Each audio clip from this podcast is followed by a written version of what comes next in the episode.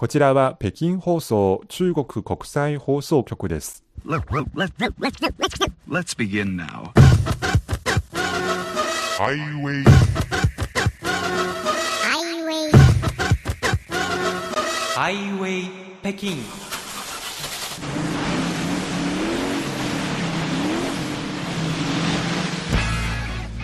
お聞きの番組はハイウェイ北京。CRI 中国情報ラジオです。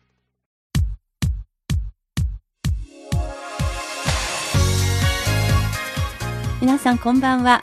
ハイウェイ北京中国情報ラジオ火曜日ご案内の王正円です。こんばんは、西宝です。10月4日、はい。中国では国慶節7連休の真っ最中です、うん今日この日スペシャルな日ですね。はい、えー旧暦の9月9日中国では徴用節とチョンヤンジエですね、しかも2013年から中国政府はこの日を老年節お年寄りの日というんでしょうか。うーんまあ敬老の日がい敬いかな。老の日、はい、はい。そうですね。ええ、この徴用節という日は昔から高齢者の方を敬うと。はい、そういうしきたりがありますが、まあ、直近も集まりこれは徴用節と言いますがその中身というのが高齢者の方たちをに敬意を表す日だよ。忘れないでね、ということをもう一回明確にしたという意味でしたわけですね。はい、なるほど。えー中国では高齢化が進んでいて政府の統計によりますと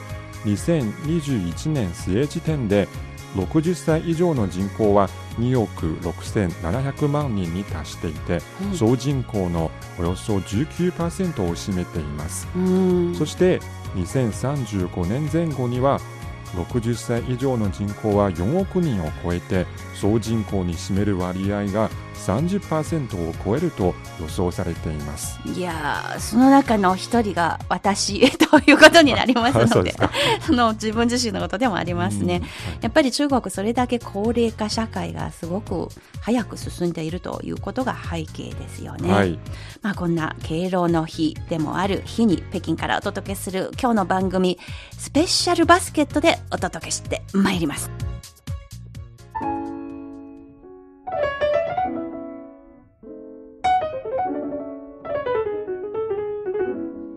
お聞きの放送は北京放送中国国際放送局です。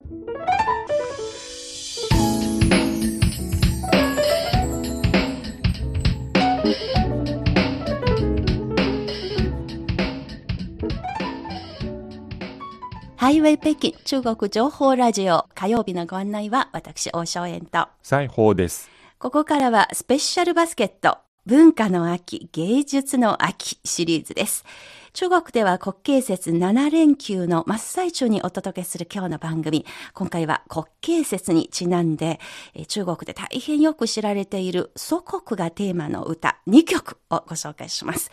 あの、この2曲創作された時の背景、そして歌詞でどのような内容を歌われているのかなどについて、ちょっといつもより詳しく紹介してまいりたいと思いますが、その前に西宝さん、はい、祖国がテーマの歌と言いますと、西宝さんの年代でまず思い浮かべる曲とか何でしょそうですね。いくつかありますけうどお、例えばこちらです。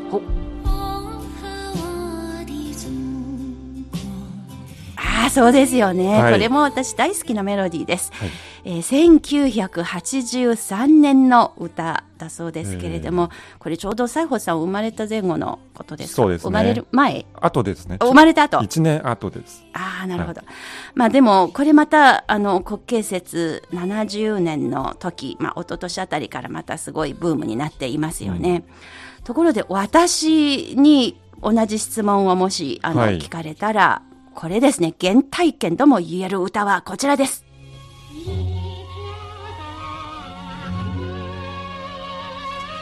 なるほど。これは1950年代の歌ですね。はい。ですので、ちょうど私の両親の、両親の子供の時の歌ですね。でもありますよね。は。はいいあの、この歌、本当に美しい祖国の風景が描かれています。曲のメロディーもものすごく、まあ、中国人にしてはもうホームシックと郷愁を誘うような、そういう民謡の調べで、あの、平和のあり方さを歌っている歌詞ですね。はい。これ、中国、新中国成立した直後、まだ、まあ、戦争がありまして、まあ、朝鮮戦争、日本ではそういういうふうに言いますが、神戸延長と中国で言いますけれども、はいその戦争直後の中国の様子、中国人の心の中で思っていることを投影している歌でもありますね。特にこの歌い出し、一条大河波浪宽という歌詞なんですが、はい一本の大きな川がうん。波を立ててとうとうと流れていく。はい。すっごく勢いがあって、はい。もう笑顔浮かびますよね。うんこれ何とも言えないような大きなスケールを感じます。まあ、ということで今日はこのコーナーではこれからですね親から子へと代々歌われてきた2曲の名曲の誕生物語です。芸術の秋、歌の秋。今回は誕生した年代順に2曲を紹介してまいりますが、まずは1956年に発表され、たちまち国民的な愛称歌になった我的祖国、私の祖国です。この歌もズバリ実は以前は一本の大きな川というタイトルで知られていますよね。はい。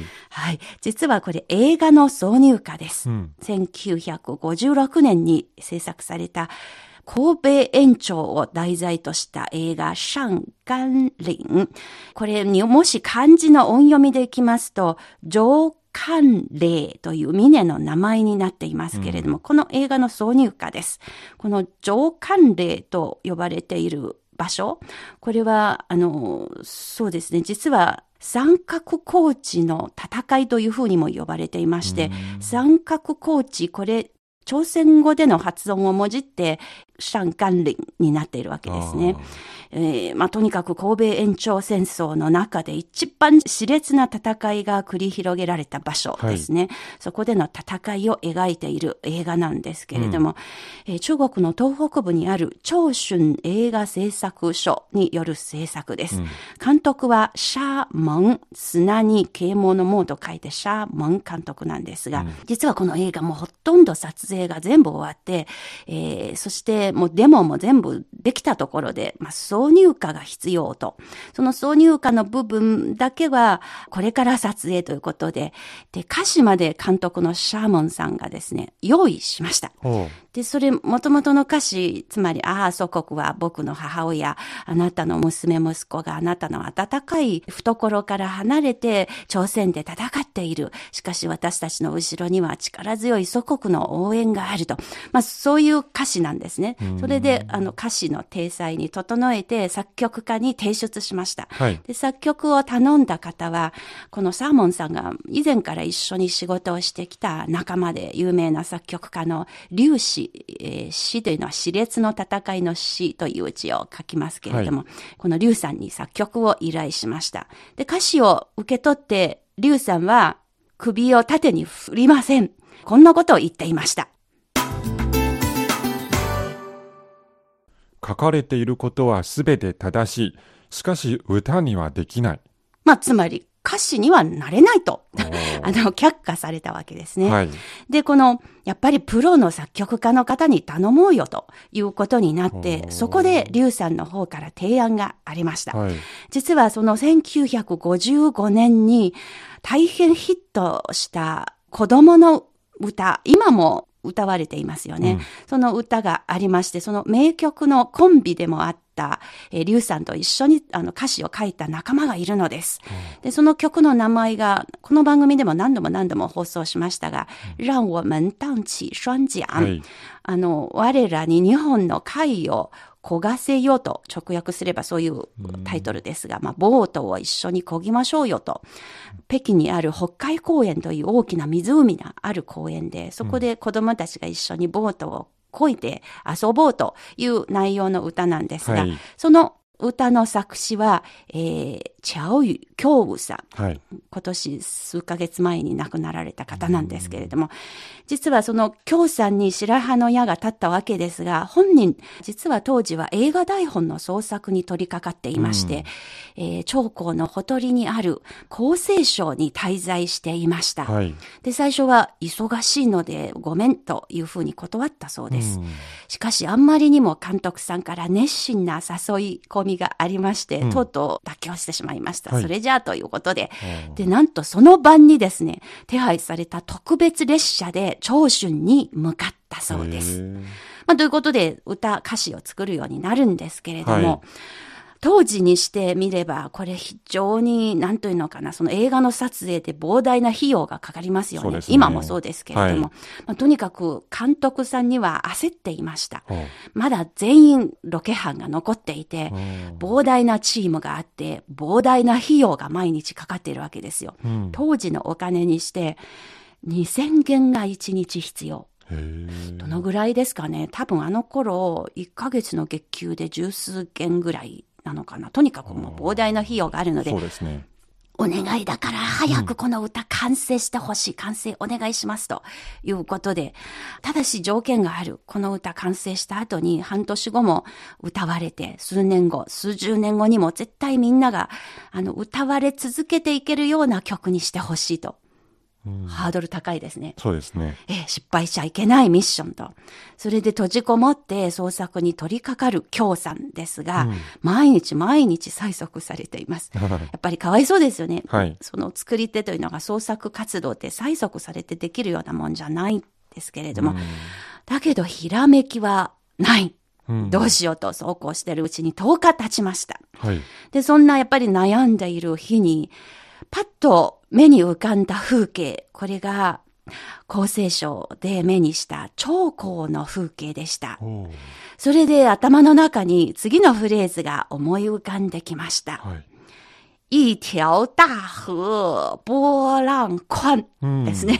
あの、一本の大きな川がとうとうと波を立てて流れていくと、そういう意味の7文字のフレーズが思い浮かんできたわけです。はい。まあ、出だしがあれば後の詩が続きますので、そうやってようやく完成することができました。はい。本当に良かったですね。うんさてと今度は作曲です。歌詞もらって、リュウさんは部屋の中に閉じこもって作業を始めました。邪魔されるといけないので、なんと自分のあの部屋のドアに札をかけました。はい。粒子すでに死んだ。すごいですね。自分で自分の死亡宣言をですねつまり邪魔しないでほしいということで。うん。まあそれで一週間ほどで、まあ缶詰状態ですね。その作業に取り組み続けてできた歌なんです。はい。で、作曲家のあの、リュウさんはやっぱり大きなプレッシャーがあって、彼が準備作業で何をしたかと言いますと、はい。まあ、とにかくこれ、愛される歌にしたいので、えー新中国成立した後の歌、つまり当時にしてみれば1949年から56年までの間の人気ソングを調べ尽くしました。その中からも10曲を特にヒットしていた歌を選んで繰り返して聴いて、まあそこから、あの、ヒントになるものがないのかって繰り返してリサーチをしていたわけですね。はいで、ようやくあったんですよ。その中から一つ。一条大河のメロディーにつながるようなヒントを見つけ出したのが出だしの一句になったと。そういうエピソードがありましたね。で、そこから、まあ、4文字のメロディーが浮かんだところで次へとつなげていくと。そういう感じなんですね。もう本当に良かったですね。こうやって名曲が誕生しました。はい。作詞を担当した京さんは、はいえ実は中国ではもう一つの名曲、難忘今宵、はい今宵は忘れぬ。で、この曲の歌詞はわずか20分で書き上げたそうですね。はい。で、それに比べると、この我が祖国は随分時間がかかりましたね。そうですね。今宵は忘れぬ。これ毎年の春節の夕べといって旧正月の CCTV の特別番組のエンディングを飾る歌になっていますので、はい毎年必ず聴きますので、はいやっぱりそれに比べればもう10日以上もかかって歌詞を作ったと時間かかりましたよね。はい。で、実はこの歌詞の中でちょっとした論争になった点がありました。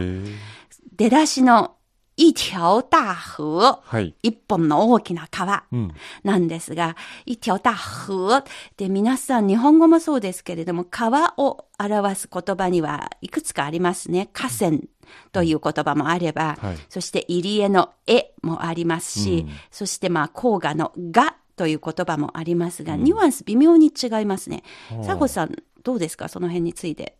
北京育ちの西郷さん。そうですね。今まで特に考えたことはなかったですね。大体同じイメージですね。確か意味は同じですが、はしかし私は長江のほとりで育ちましたので、例えば自由市場へお魚を買いに行きますと、はいこれジャンユだよ。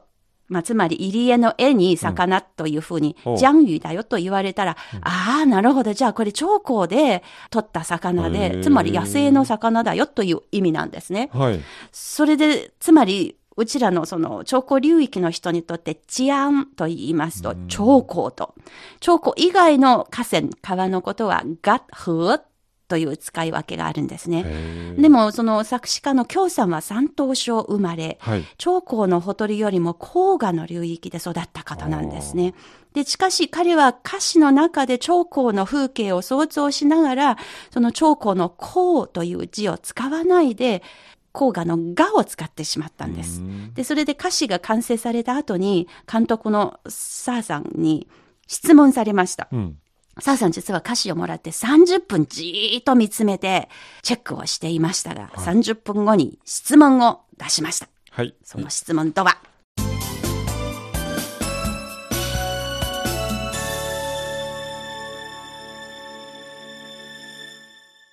なぜ一本の大きな川という表現をするのですか？なぜそれが万里の長江、あるいは長江万里ではなかったのですか？はい、疑問がありましたね。すると、京さんは次のように答えました。長江に限定してしまいますと、長江の近くに住んでいない人が馴染まず、親しみも湧かないでしょ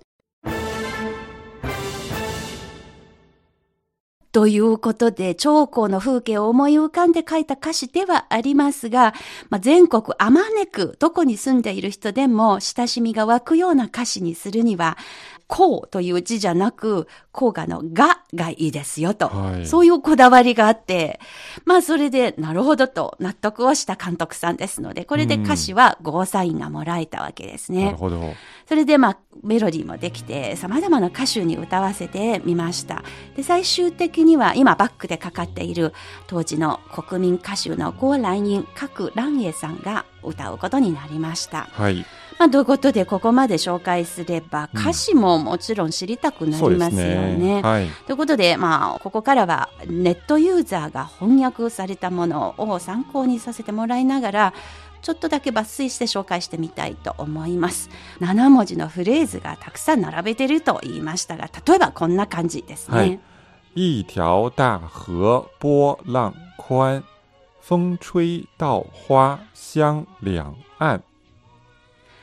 大河の波はゆっくりと。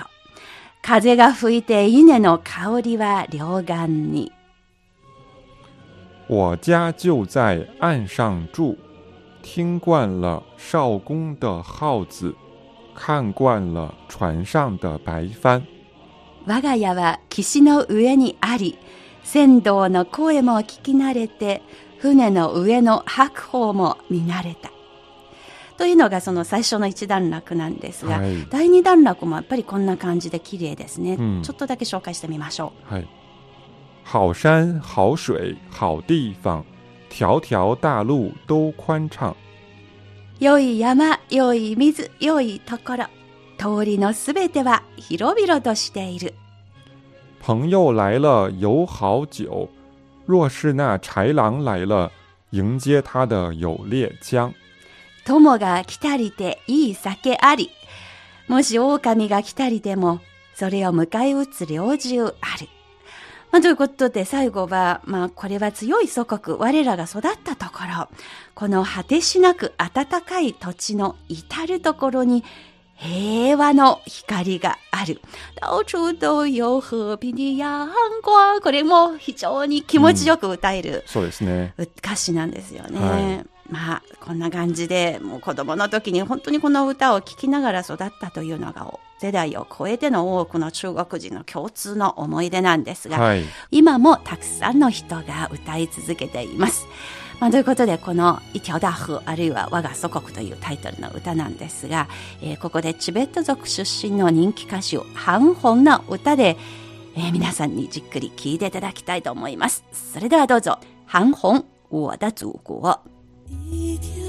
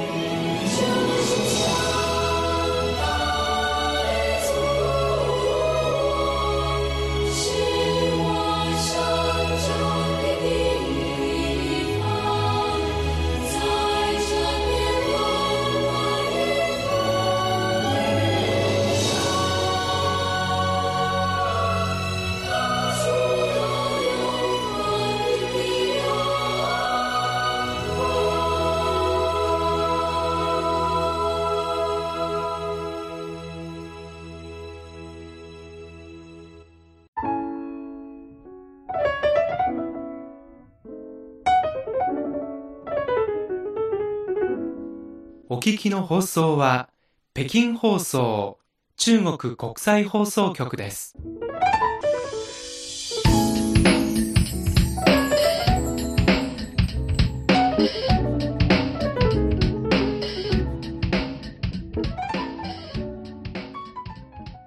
スペシャルバスケット、反本の歌、我が祖国でした。はい。文化の秋、芸術の秋シリーズ。えー中国では国慶節7連休の真っ最中にお送りする今日の番組。え今回は国慶節にちなんで中国で大変よく知られている祖国がテーマの歌をご紹介しています。はい。さて、続いてご紹介するのが、これが西穂さんがすぐに思い浮かぶ歌ですよね。どうぞ。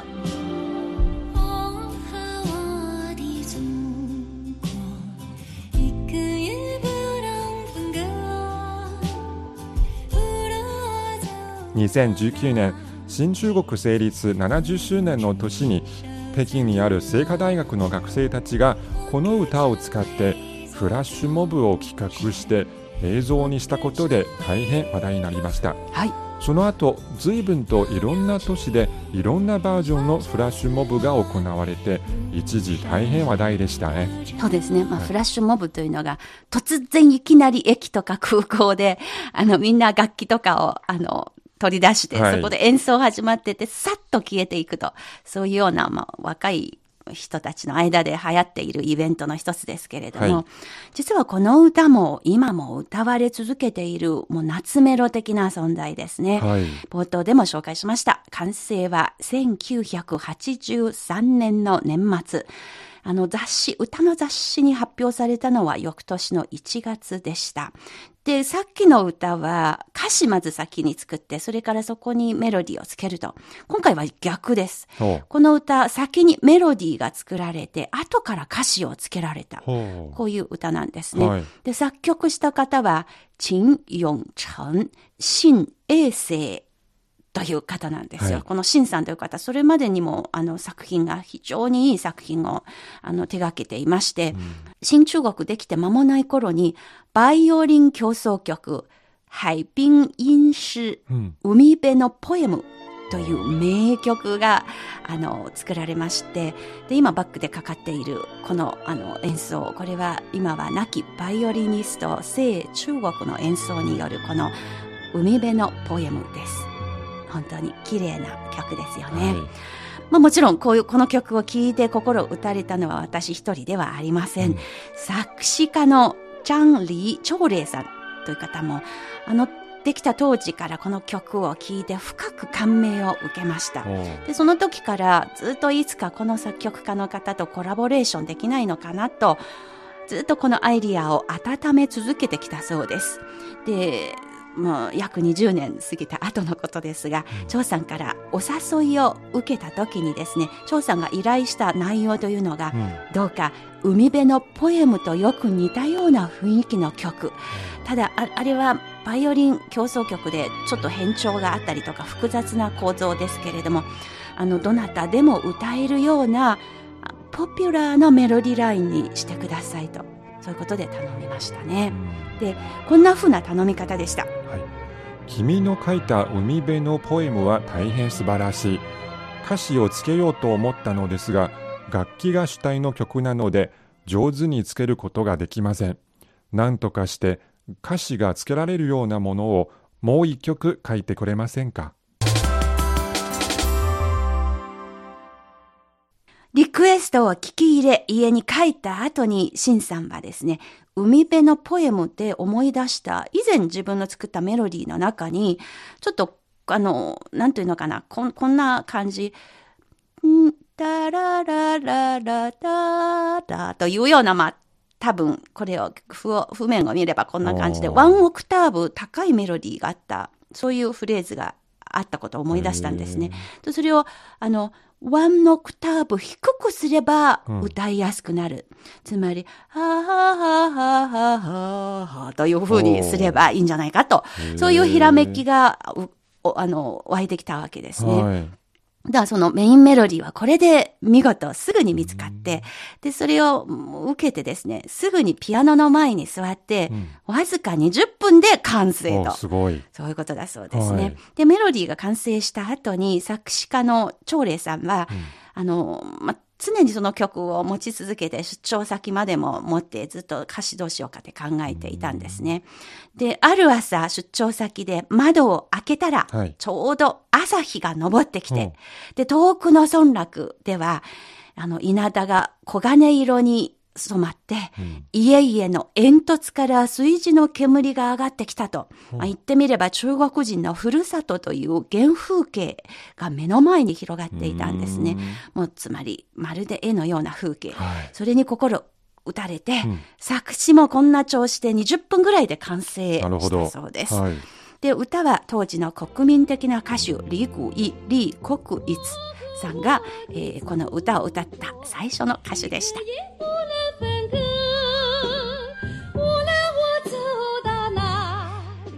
あこんな感じの歌が出来上がりましたが、この曲、タイトルは、我和我的祖国、私と我が祖国となっていますが、実は書かれている内容は、中国に限定せずに、どこの国の人が歌っても通用するような歌詞となっています。こんな感じの歌詞となっています。西郷さんにお願いします。はい。私と我が祖国は片時も離れられない。私がどこにいたとしても必ず賛歌を口ずさむ。私が歌う一山ごとに、私が歌う一川ごとに、ゆらゆらと立つ炊事の煙、小さな村々、道には私。私の最も親愛なる祖国、私はずっとあなたの心に寄り添う。あなたは母親の脈動で私に語りかけている。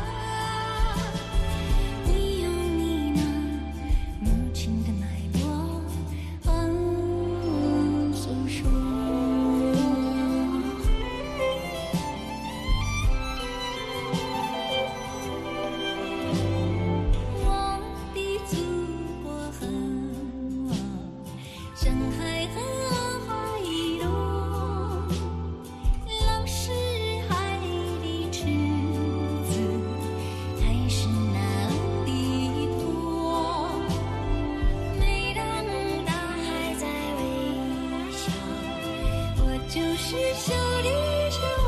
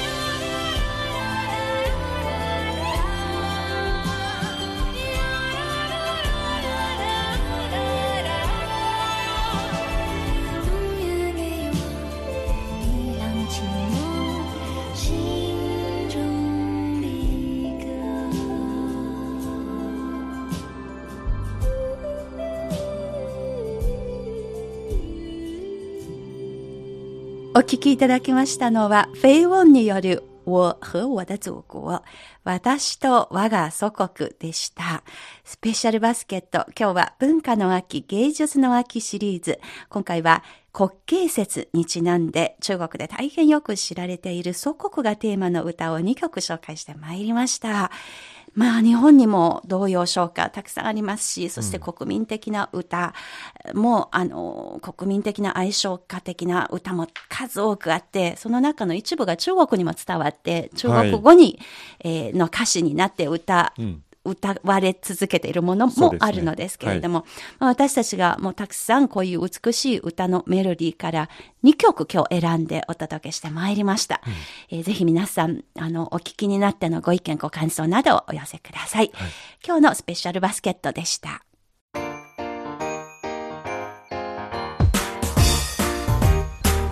お聞きの放送は北京放送中国国際放送局です。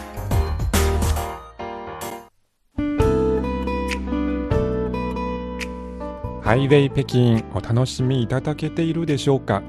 この番組は、ポッドキャスト、そして CRI 日本語部が運営しているスマートフォン向けのアプリカンカン KAN、のカンカンでもお聞きいただきます。